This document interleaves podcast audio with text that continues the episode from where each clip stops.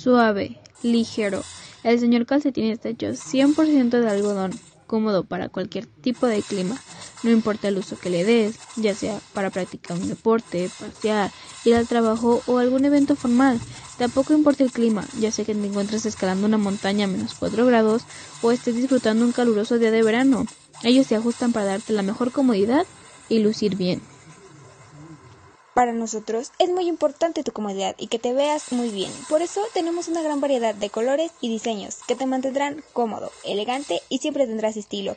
Recuerda que con el señor calcetín, donde pisa una leona ninguna gata borrará su huella.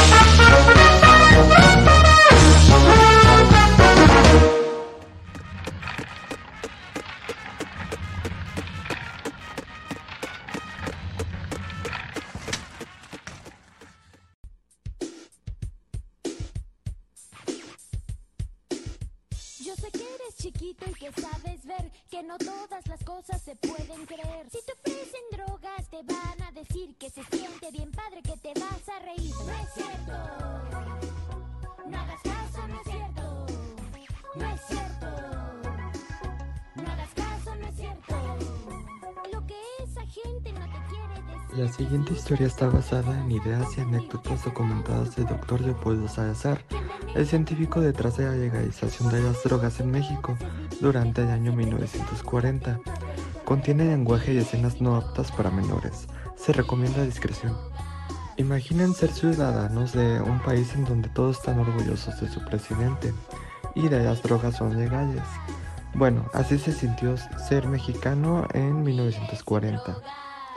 El 17 de febrero de ese año, el general Lázaro, Cárdenas dio un mensaje que ningún otro presidente en la historia había, se había atrevido a dar. Lo que Lázaro Cárdenas quiere comunicar con ese tono tan alegre que lo caracteriza es que los drogadictos ya no tenían que andar escapando del gobierno para conseguir sus dosis a la mano. Ahora simplemente le podían hacer fila al mismísimo gobierno para que se la recetara. Así como lo escuchan, el gobierno daba la droga y la daba asquerosamente barata. Que cualquiera que quisiera competir con esos de traficar droga, pues simplemente estaba destinado a quebrar. Du, du, du, du, du, cortes comerciales. La gente siempre me pregunta, ¿cómo se puede ser tan feo? ¿Eso es natural? Bueno, este es mi secreto. Crema Guacala. Con ingredientes activos que incluyen moho de su nevera y sudor de jamón. Fórmula de granos garantizada para mantener su piel grasa y rancia. Crema Guacala. Guacala él y Guacala ella. Es linda, es sana, es la muñequita linda. Le gusta comer sus galletitas. Es linda, es sana, es la muñequita linda. Le gusta tomar lechita. Es leche de verdad. Es linda, es sana, es la muñequita. ¡No! Olvídalo, hermano. Intentemos otra cosa. No, no, no, no, no. Se me ocurrió una gran idea. ¡Bananana! ¡Es la aniquiladora! Con movimientos reales de karate. Rompe todas las cosas con su mano. Nada se le resiste. Autos, árboles, ladrillos, casas, su propia cara. La aniquiladora. Du, du, du, du, du, cortes comerciales. No me creen, ¿verdad? En una sociedad de tan buenas costumbres como la de México en 1940, hay en convención militar de prácticamente regalar opio, cocaína y marihuana a cualquier tipo que hiciera fila en un dispensario. Es ridículo, ¿saben? que ya están tan acostumbrados al narco que no se puedan imaginar una historia de drogas sin tantos muertos y sin tanta violencia. Pero sí pasó, las drogas ya fueron legales. ¿Quieren saber cómo estuvo la legalización de vuelta? ¿Quieren saber por qué no importó el reglamento? Yo conozco a ese alguien que convenció al gobierno de aliviar a los viciosos. Y les estoy hablando del más loco de los pacientes del manicomio. Les estoy hablando de la clase de hombre que sabe que pasará la historia. Peor aún, era la clase de hombre que sabía que iba a pasar a la historia. Pero realmente quieren conectar con el doctor? Cierren los ojos y abran los oídos. Disculpe, ¿este es el seminario de psicología social? Pues este es el seminario del doctor Leopoldo Salazar. Usted es uno de sus admiradores, ¿cierto? ¿A poco usted se apuntó a este seminario nada más por el temario? Pues yo vengo a aprender, no a admirar al doctor Leopoldo. ¿No sabe nada del doctor? El doctor Leopoldo es un psiquiatra, no necesito saber más de él. ¿Por qué no quiere admitir que regresó a la universidad para conocer al científico que legalizó las drogas? El doctor Leopoldo no legalizó las drogas. Admiro algunas de sus ideas, pero estoy aquí para cuestionar otras. ¿Y cómo le quiere cuestionar al doctor? Mejor usted dígame, ¿por qué lo admira? Porque logró legalizar las drogas. ¿Usted sabe que el doctor no es el único involucrado en esto? Pero sí es el único con una visión. ¿Visión? ¿Visión es llenar las calles de criminales intoxicados? Son pacientes intoxicados, pacientes que son vistos como criminales por personas como usted. Comprenderá. Querrá decir personas con valores y buena educación. Una educación que enseña a sanar problemas encerrando o matando a los enfermos. Bueno, ¿y usted qué? ¿Usted cree que no nos va a traer ningún problema legalizar las drogas o qué? No solo eso, creo que legalizar las drogas es lo mejor que podemos hacer por la salud social. No se puede mejorar la salud pública fomentando el consumo de las drogas. Es como querer tratar a un enfermo dándole veneno en lugar de medicina. ¿Cuál es la diferencia entre un veneno y una medicina? Contésteme. Estoy acostumbrada a escuchar todo tipo de locuras y no lo digo por los intentos del manicomio. Ahora sí, les presento al doctor que descubrió una vacuna para el narco, pero no la alcanzó a distribuir. Vive sin drogas presenta Toxicomanías, el experimento mexicano. Episodio 1. Esta clase de problemas. Bueno, entonces, ¿cuál es la diferencia entre un veneno y una medicina? Doctora, ¿por qué dice usted que la dosis es la diferencia entre un veneno y una medicina? Como todos sabemos, cualquier sustancia puede ser benéfica o dañina para el organismo. Todo depende de la cantidad que se administra. Eso tiene todo el sentido del mundo, doctora. Usemos el alcohol como ejemplo. Hace apenas dos décadas, en 1920, durante la pandemia de la influenza española, todavía había médicos que recomendaban beber un traguito de alcohol para combatir los síntomas. Como todos sabemos, el alcohol tiene propiedades medicinales, pero también sabemos muy bien que cuando se consume grandes cantidades de alcohol se convierte en otro tipo de veneno, uno que en este seminario podemos considerar un veneno social. Monster High para los hijos adolescentes de monstruos legendarios como la nueva estudiante Frankenstein. Me siento tan viva aquí. Claudine Wu. Draculaura. La cafetería tiene muchos platos sin sangre. La pareja más hot, Cleo y tú. Él es mi novio. No te le acerques. ¿Mueres por inscribirte? Entra a monsterhighlatina.com. Monster High monstruosamente in. Algo está sucediendo en los pasillos de Monster High. Algo monstruoso. Monstruosamente in. Frank electrizante, unida con estilo. Draculaura, una fabulosa vampiro. El amigo de Laguna en su bolsa va. Cleo de Nile, princesa en dorado. Entra a monsterhighlatina.com. Monster High. Algo está sucediendo en los pasillos de Monster High. Algo monstruoso. Un nuevo monstruo fabuloso. Frank electrizante, unida con estilo. Draculaura, una fabulosa vampiro. El amigo de Laguna en su bolsa va. Gulia, una zombie con cerebro. Monstruos con estilo. Monster, Monster High, Monster High. Conoce los nuevos monstruos de Monster High. Llegan nuevas chicas con moda super cool. Spectra, fantasma que se entera de todo. Abby viene del Polo Norte. Draculaura y Club están muertos de amor. Son un grupo de terror. Monster High. Visita monsterhighlatina.com. Monster High. Una pijamada donde nadie duerme. Cleo está lista para una fiesta de muerte. Draculaura ama las cintas de horror. Hay música y los osos tienen buen sabor. Laguna Blue se mantiene fresca en su tanque de agua azul. Es una pijamada de miedo. Visita monsterhighlatina.com. Hay nuevos monstruos en Monster High. Órale, fashionista felina, la pasarela es la más divina. Opereta, rockear, tiene un estilo espectacular. Me verá una momia mala que de Clio es hermana. Monstruosamente Lin. Visita monsterhighlatina.com. Monster High. Es el cumpleaños de Draculaura. Hay que festejar hasta morir. Trae un regalo y tu invitación. Una fiesta escalofriante, sorpresa. El regalo más monstruoso de todos. Las muñecas del cumpleaños de Draculaura incluyen una llave. Úsala para descargar monstruosas sorpresas en Monster High. Nuevos monstruos a la moda. Russian Girl. Un poco tímida pero fashionista. Una gárgola amiga. Ella es Venus y cuida el planeta. Verde de muerte. Voy tarde, tarde, soy Rebecca Steam. Estas chicas son de terror. Monster High. Sé tú misma, sé única, sé monstruosa. Visita monsterhighlatina.com. Llega el primer DVD de Monster High, una fiesta tenebrosa. Frankie, Claudine, Draculaura y Cleo. Una fiesta en la escuela. La decoración es escalofriante y los disfraces espeluznantes. Para un Halloween tenebroso, visita monsterhighlatina.com. Monster High. Laboratorio para crear tus monstruos. 1. Elige las partes del cuerpo. 2. Elige un diseño. 3. Al laboratorio y empieza. ¡Qué monstruoso! Borra y vuelve a crear mil estilos de terror. Monster High Laboratorio crea un monstruo. Visita monsterhighlatina.com. Monster High están vivos. Si asustas a Frankie se electrizará. A la luna llena Claudine la. Los chismes a expectar a brillar. Es Monster High Monstruos Vivientes. Celebra 2013 donde los sueños van al más allá. Entra a monsterhighlatina.com. Gigi Twyla harán tus sueños realidad. Con Laguna y Jaulín una monstruosa fiesta habrá. Tu propia música podrás conectar y escuchar. Monster High 13 deseos.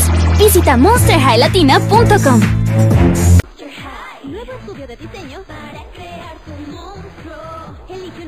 cuerpo y transfórmala. Personaliza. Con calor y frío, créala tu estilo. Decora su cabello y su ropa. Diseñala. Maquíllala. Sé única, sé tú. Estudio de diseño, colores aterradores. Visita monsterhighlatina.com. De la nueva película de Monster High, Sustos, Cámara, Acción. En busca de la reina vampiro. Claudia. Una escritora monstruosa. Maquilla a las artistas. Siempre detrás de cámaras. Es la estrella de Hollywood. Espeluznantes sorpresas y premios en monsterhighlatina.com.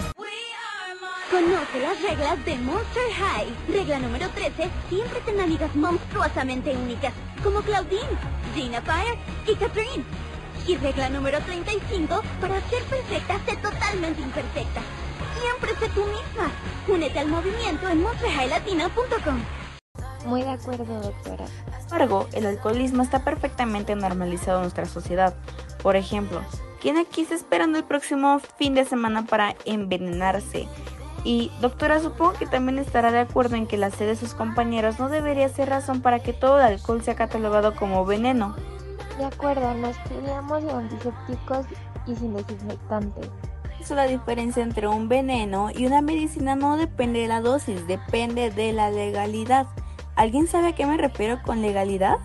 Se refiere a que vivimos en un sistema que cataloga y decide qué sustancia se vende y qué sustancia se prohíbe, aunque de todos modos se termine vendiendo en el mercado ilegal. Bueno, sí, eso es obvio. Cualquier sistema que trate de controlar la oferta de un producto termina generando un mercado negro. Y por eso usted piensa que debemos permitir todas las drogas.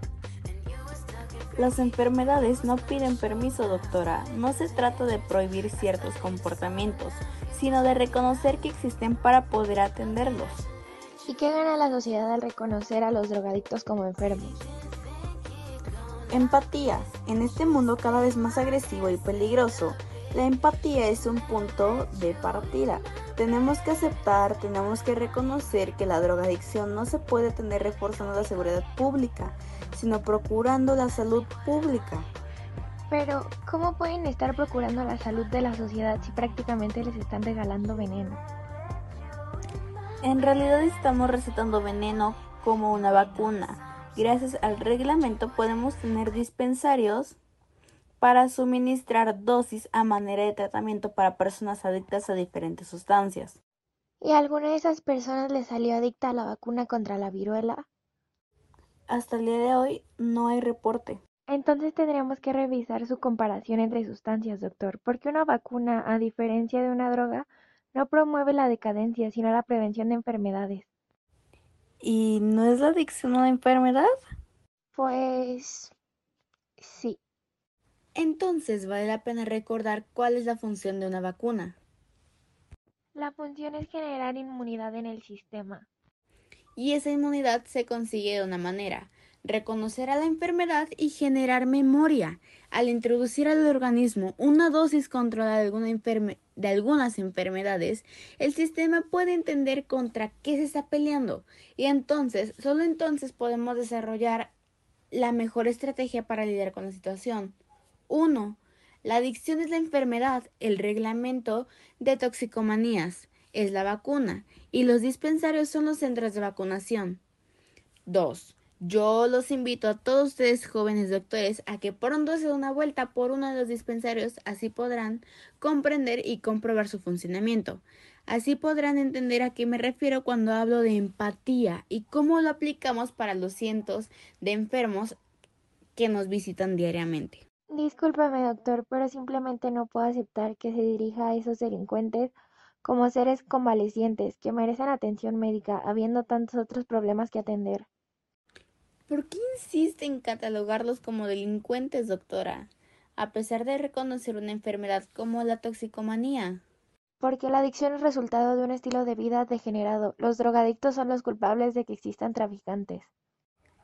Bueno, me parece muy apropiado que mencione usted al negocio derivado de la prohibición, porque como le mencionaba, debemos considerar a estas mafias como una consecuencia de la ilegalidad y no como una responsabilidad de los toxicomanos.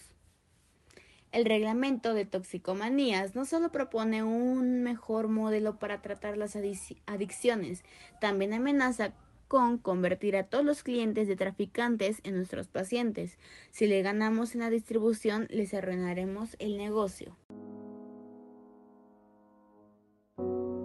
¿De dónde viene la música? Del agua.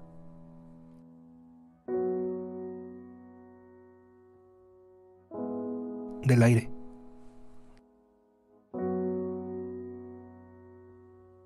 De la tierra.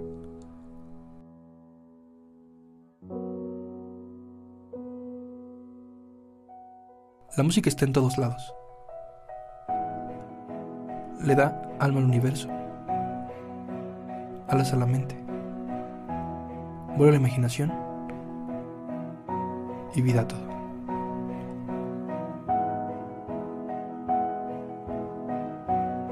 Y estoy seguro que puede cambiar al mundo,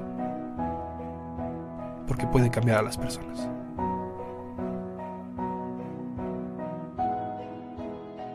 La música está en ti.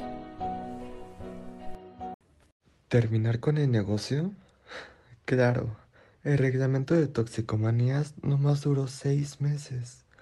Y la verdad histórica dice que el experimento del doctor fue un fracaso. Pero ya saben cómo son esas verdades históricas.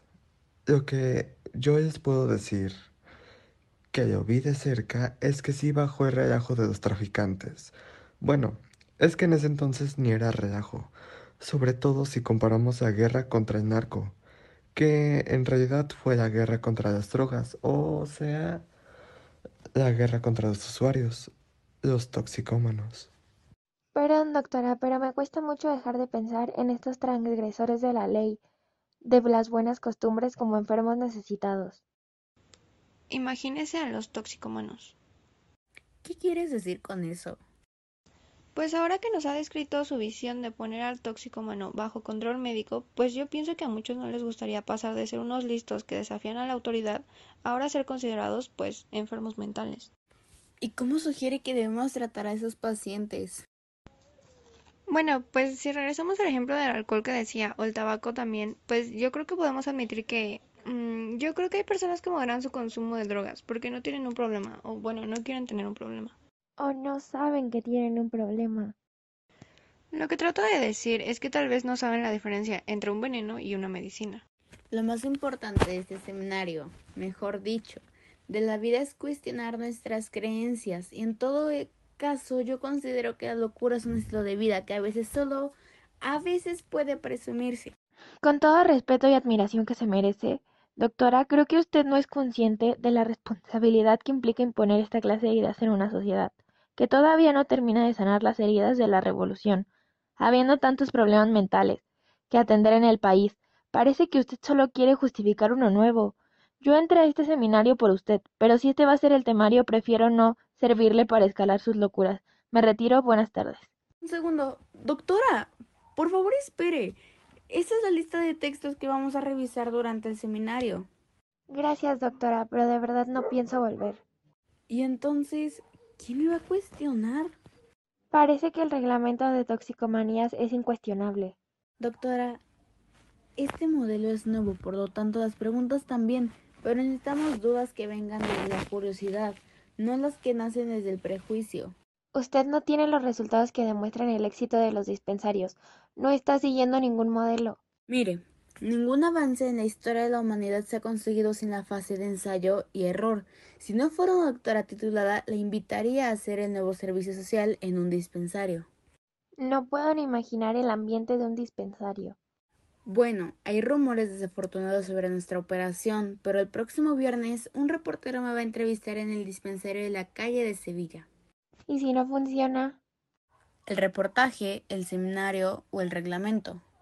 El reglamento y los dispensarios, doctora, estamos hablando de vidas. La verdad no sé qué vaya a pasar si falla el proyecto, pero aún me siento satisfecho de que usted abandone ese seminario considerando la idea de que los toxicómanos no son una plaga, son vida.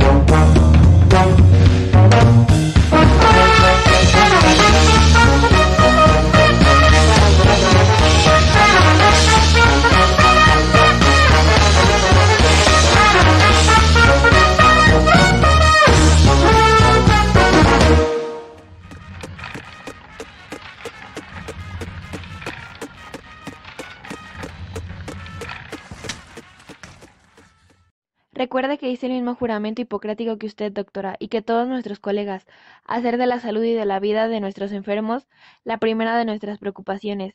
No permitir jamás que entre el deber y el enfermo se interpongan consideraciones de raza, religión, nacionalidad, partido o clase.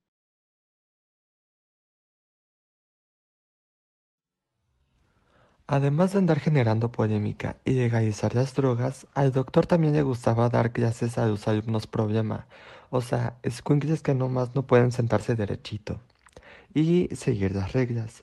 El doctor los apreciaba tanto que diseñó una escuela para niños rebeldes que se llamaba La Casa Sin Rejas. No dudo que era bueno, pero era muy imprudente. Lástima lo que le pasó. ¿No se te hace raro que siendo un hombre que pasó a la historia apenas estés enterando de él? Al doctor nos lo escondieron muy bien, como si los que se encargaran de contarnos la historia oficial no quisieran que anduviéramos conectando con él y con sus ideas, ni con su historia. Pero si pasa cuando alguien quiere cambiar el sistema con una receta, como si, como si el sistema estuviera enfermo, cuando usted y yo sabemos que a veces el sistema es la enfermedad. Sin presentó Experimento mexicano. Yo sé que eres chiquito y que sabes ver que no todas las cosas se pueden creer. Si te ofrecen drogas te van a decir que se siente bien padre, que te vas a reír. No es cierto. No hagas caso, no es cierto. No es cierto.